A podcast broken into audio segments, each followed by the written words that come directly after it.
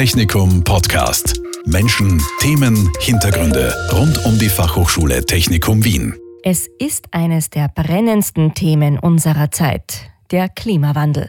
Und die Frage, wie können wir es schaffen, ihn noch einzudämmen? Ganz eng damit verbunden ist die Frage, wie wir mit Energie umgehen, woher wir sie nehmen, sprich erneuerbare Energien, wie viel wir verbrauchen. Ein spannendes Forschungsfeld in diesem Bereich sind Plus-Energiequartiere. Wir wollen uns heute einmal genauer anschauen, was das eigentlich ist, was sie leisten können und wo es noch Probleme gibt. Mit mir verbunden ist Simon Schneider. Er forscht an der Fachhochschule Technikum Wien im Bereich Plus-Energiequartiere. Herzlich willkommen, Simon Schneider. Hallo, vielen Dank für die Einladung. Ja, was genau sind denn Plus-Energiequartiere? Können Sie uns erklären, was genau die Definition ist? Ja ähm, und nein. Weil die Definition von dem, was ein Plus-Energiequartier ist, das ist genau das, womit wir uns in der Forschungsgruppe, beziehungsweise ich jetzt auch in meinem PhD schon seit mehreren Jahren im Endeffekt beschäftige. Es gibt da zwei Antworten drauf, eine lange und eine kurze. Die kurze ist, ein Plusenergiequartier ist ein, eine Reihe von Gebäuden, eine, eine Nachbarschaft, ein Quartier, so wie ein, ein Grätzel, kann man sagen, das ähm, energetisch einen sehr hohen Standard hat und über das, was es heutzutage gibt, ähm, weit hinausgeht. Sprich, eine, und da kommt das Plus, eine positive ähm, Energiebilanz aufweist. Das ist das äh, Plakative, äh, worum es da vordergründig geht, warum auch viel jetzt aus der Wirtschaft und aus der Politik Interesse an dem Begriff und an dem Konzept ähm, entsteht, weil es eben äh, eine sehr attraktive Idee ist. Okay, wir wissen, Klimaneutralität ist unser Ziel in Österreich bis 2040. Wie kommen wir dahin? Ein großer äh, Teil davon sind die Gebäude. Und da ist eben die Idee, ein Quartier zu haben, das mehr Energie produziert, als es äh, selber verbraucht, äh, sehr interessant und attraktiv.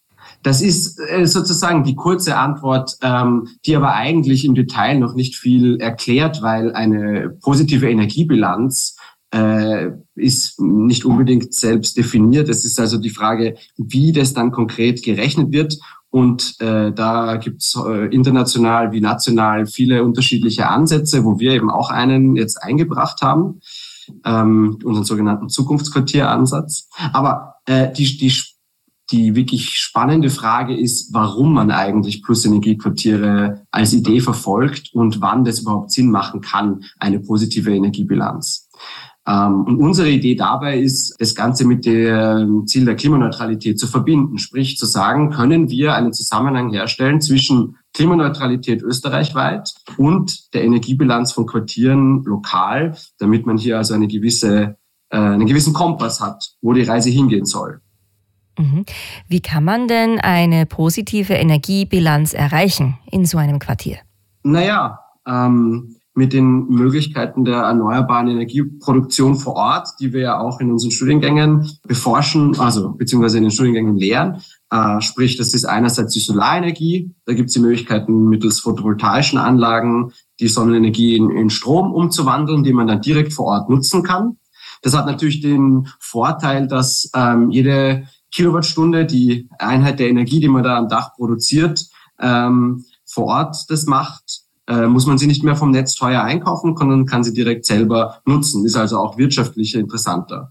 Ähm, man kann aber auch solarthermische Anlagen verwenden, die die Sonnenenergie direkt in Wärme umwandeln, um damit die Gebäude zu erwärmen oder auch das Warmwasser zu bereiten.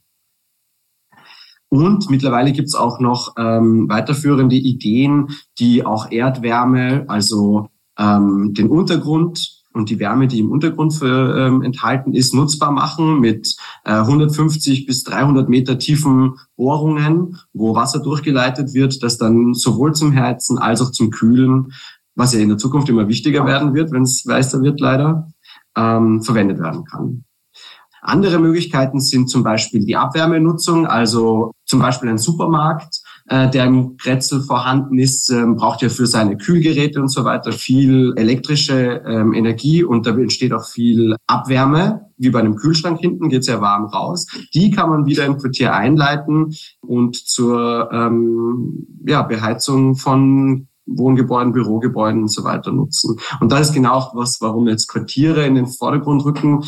Ausgehend natürlich von äh, Niedrigenergiegebäuden, Passivgebäuden, Passivhäusern, wo versucht wurde, zuerst den Energieverbrauch zu reduzieren. Jetzt geht es darum, auch möglichst viele lokale erneuerbare Energiequellen anzuzapfen und die bestmöglich im Quartier zu verteilen, um halt ähm, verschiedene Synergien und äh, Vorteile auszunutzen, wenn man auch unterschiedliche Verbraucher, unterschiedliche Energieabnehmer im Quartier ver verbindet, die ja unterschiedliche Charakteristiken haben. Also zum Beispiel ein Wohnhaus, ein Mehrfamilienhaus verbraucht meistens mehr Energie in der Früh und am Abend, wenn die Leute eben zu Hause sind und kochen und duschen und so weiter, während ein Bürogebäude hauptsächlich untertags und in ähm, Bürozeiten Energie verbraucht. Wenn man diese Nutzungen kombiniert, dann ergibt sich eine maximale Auslastung von den Erneuerbaren vor Ort. Sprich, man kann äh, mit dem Solarstrom untertags die Bürorechner laufen lassen und am Abend dann das Warmwasser beziehungsweise den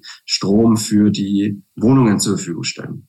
Das ist ähm, die Idee des Quartiersansatzes, die jetzt sehr pragmatisch ist, wo es einfach nur darum geht, äh, noch effizientere Systeme zu bauen, die mit noch äh, niedrigeren Temperaturen arbeiten, wo wir also nicht ähm, fossile Erdgas oder noch schlimmer Öl verheizen müssen mit sehr hohen Temperaturen, sondern eigentlich brauchen wir zum Heizen, wenn wir gut bauen und sanieren, dann brauchen wir nur Temperaturen von 30 äh, bis maximal 40 Grad, fürs Warmwasser ein bisschen mehr. Und die lassen sich natürlich mh, hm, deutlich CO2-freier mit lokalen erneuerbaren Energien zur Verfügung stellen. Je mehr wir lokal machen, das ist das Subsidiaritätsprinzip natürlich, je mehr wir vor Ort schon decken können, umso weniger Netze brauchen wir, umso weniger Austausch brauchen wir, umso günstiger ist es insgesamt für uns, ähm, auf erneuerbare CO2-frei umzusteigen und und das ist auch ganz wichtig, umso ausfallsicherer sind wir natürlich auch. Sprich, wenn dann irgendwann das Stromnetz zusammenbricht, dann ist ein Quartier, das ähm, viel Solaranlagen hat, kann dann immer noch seine Kühlschränke und äh, Grundversorgung sicherstellen. Ähm, und es wird nicht so schnell kalt in Gebäuden, die gut gedämmt sind, die energieeffizienter sind. Also das ist ganz wichtig zu sehen, dass bei der Erreichung von Klimaneutralität und diesen Maßnahmen, die eigentlich zur CO2-Reduktion dienen sollen, eigentlich immer äh, der Vorteil ist, dass die gleichzeitig dann widerstandsfähiger sind gegenüber dem steigenden Temperaturen, wenn es dann unangenehmer wird, also auch den Folgen des Klimawandels dann besser trotzen werden können. Mhm. Das hört sich ja sehr logisch an. Könnte man natürlich einfach sagen, ja, dann machen wir das doch mit den Plus-Energiequartieren. Aber was sind denn die Fragen, an denen Sie jetzt konkret derzeit noch forschen? Womit beschäftigen Sie persönlich sich jetzt noch in diesem Bereich? Also ich forsche eigentlich ähm, gar nicht in den konkreten technologischen Anwendungen, sprich den Solaranlagen oder, oder Wärmepumpen. Die Technologien aus meiner Sicht sind ja auch schon sehr gut erforscht. Jetzt geht es natürlich vor allem darum, wie man die jetzt gut zusammenschalten kann. Aber woran ich konkret forsche, ist eher die Frage, äh, was ist eigentlich das Ziel von dem Plus-Energie-Quartier? Nicht nur, so wie ich es jetzt vorher gerade geschildert habe, die Idee, sprich, wir wollen erneuerbar werden, sondern wie viel PV, wie viel Photovoltaik, wie viel erneuerbare Energien vor Ort muss ich mindestens wirklich produzieren, damit es sich insgesamt in Österreich dann auch ausgehen kann. Also diese, diese Verbindung zwischen, okay, wir wissen, wir wollen bis 2040 klimaneutral werden, aber was heißt das dann für jedes einzelne Quartier, für jede einzelne Stadt, für jedes einzelne Gebäude? Es gibt einen Gebäudebestand, der saniert werden muss, vielleicht nicht immer saniert werden kann. Es gibt einen Neubau, wo viel an neuen Gebäuden hinzukommt, die natürlich dann energieeffizienter und, und besser funktionieren können. Was ist ein sinnvolles Ziel für jedes von diesen Gebäudetypen, kann man sagen, für, für alle von diesen verschiedenen Quartieren, die es in Österreich so gibt? Und da zählen jetzt auch Einfamilienhaussiedlungen dazu. Ähm, was kann man äh, sagen, äh, muss diese, müssen die energetisch äh, im Sinne ihrer Energiebilanz eben erreichen, damit wir uns dann insgesamt gemeinsam mit der Industrie, gemeinsam mit der Landwirtschaft, gemeinsam mit dem großen Teil der Mobilität, der ja bei den Quartieren auch noch stark reinspielt, damit wir dann insgesamt diese äh, Ziele auch erreichen können. Weil derzeit ist es ja so, es gibt ein nationales Ziel, wir wollen klimaneutral werden. Und dann kann man sich auf einer persönlichen Ebene seinen CO2-Fußabdruck ausrechnen und sich ein schlechtes Gewissen machen lassen, weil man dann niemals alleine reduzieren kann. Und dazwischen äh, gibt es vielleicht noch städtische Ziele und so weiter, aber das runterzubrechen und zu sagen, okay, das ist ja eine Frage des, der, der Lastenverteilung, oder? Das ist eine Frage dessen, wer muss wie viel Energie einsparen, wer muss wie viel äh, Emissionen einsparen. Und das ist genau die Frage bei uns jetzt ähm, oder bei meiner Forschung, wie hängt, wie kann das äh, sinnvoll zusammenhängen und wie kann man das auch äh, wissenschaftlich ableiten und, und besichern, dass das sich insgesamt dann sozusagen ausgeht. Also wir versuchen da ähm, der Politik vor allem und natürlich auch den Bauträgern, denen, die dann Quartiere entwickeln oder sanieren oder bauen, eine Möglichkeit ähm, zu geben, äh, zu sagen, wenn ihr dieses Quartier so und so baut und so und so eine Energiebilanz erreicht und so und so eine Emissionsbilanz erreicht, dann könnt ihr mit Fug und Recht behaupten, dass das klimaneutral ist. Da muss man natürlich immer aufpassen, dass man da kein Greenwashing betreibt und etwas schön rechnet, was eigentlich gar nicht so schön ist. Also die Auswirkungen vom, von der Bauwirtschaft sind natürlich ähm, durchaus massiv, gerade vor allem wenn es um Baustoffe wie Stahlbeton, äh, Stahl und so weiter gibt, die sehr viele Emissionen auch in der Herstellung verursachen. Also da gibt es eine ganze Reihe an Dingen, die, die eigentlich dann da mit reinspielen. Aber nichtsdestotrotz, irgendeine Form von Aussage braucht's da und die gibt's zurzeit noch nicht. Und ähm, ja, da versuchen wir eben Vorschläge zu erarbeiten.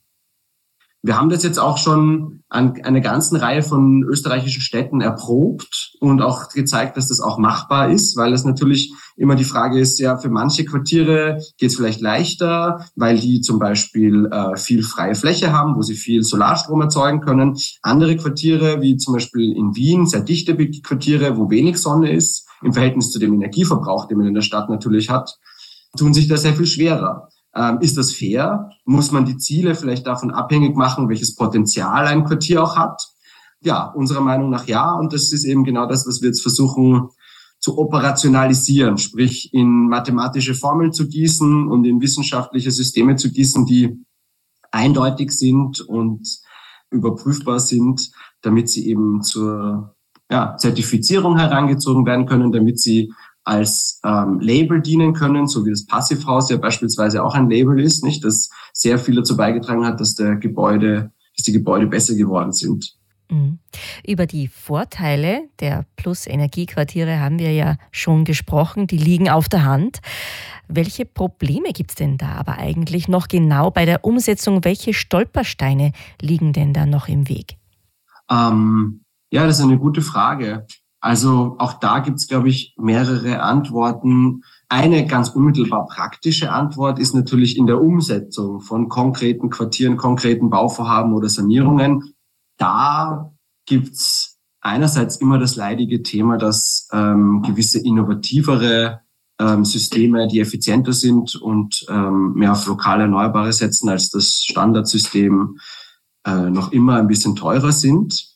Und es gibt da verschiedene äh, in der Praxis der Bauwirtschaft konkrete Hürden, die damit zusammenhängen. Zum Beispiel, dass wenn jemand ein Gebäude errichtet, dann versucht er das möglichst günstig und billig zu machen, weil es danach direkt verkauft wird und er eigentlich kein Interesse daran hat, dass es im Betrieb über die 30, 50 oder 100 Jahre, die das Gebäude dann im Betrieb ist, möglichst effizient ist, weil er hat denn die Kosten des Betriebs, trägt derjenige, der das Gebäude baut ähm, zumindest den städtischen Entwicklungsbereich, meistens nicht. Und so gibt es überhaupt keinen Anreiz. Also es gibt ganz falsche Anreize da in der Bauwirtschaft, ähm, die der Nachhaltigkeit im Weg stehen, die natürlich ähm, nicht einfach zu ähm, überwinden sind. Auch so Fragen wie ähm, einfach rechtliche Thematiken, die äh, unterschiedlichen äh, Leuten in einem Haus es verunmöglichen, äh, Strom gemeinsam zu nutzen und zu verkaufen und abzurechnen. Da gibt es eine ganze Reihe von rechtlichen äh, Hürden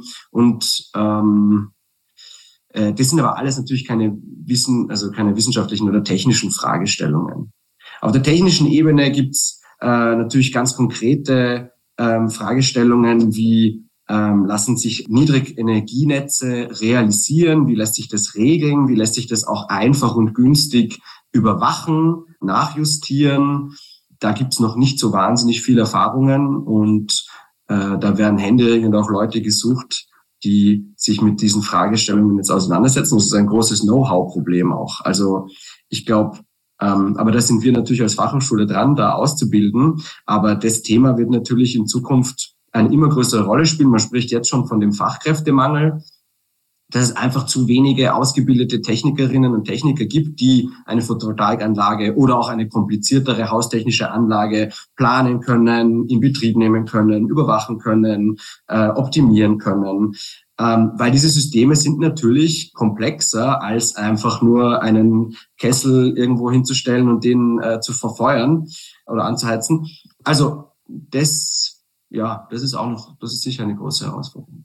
Und ich meine, aber das ist natürlich vor allem eine politische Frage, dass es einfach keine konkrete Richtung gibt, dass es keine Vorgaben gibt für Gebäude, die Hand und Fuß haben. Also ich meine, wir machen, wir versuchen dann natürlich jetzt Vorschläge zu machen, aber ähm, de facto könnte natürlich der Standard, in dem gebaut wird oder auch saniert wird, viel höher sein, als er derzeitig rechtlich vorgeschrieben ist. Da ist die Politik halt einfach ein bisschen zaghaft.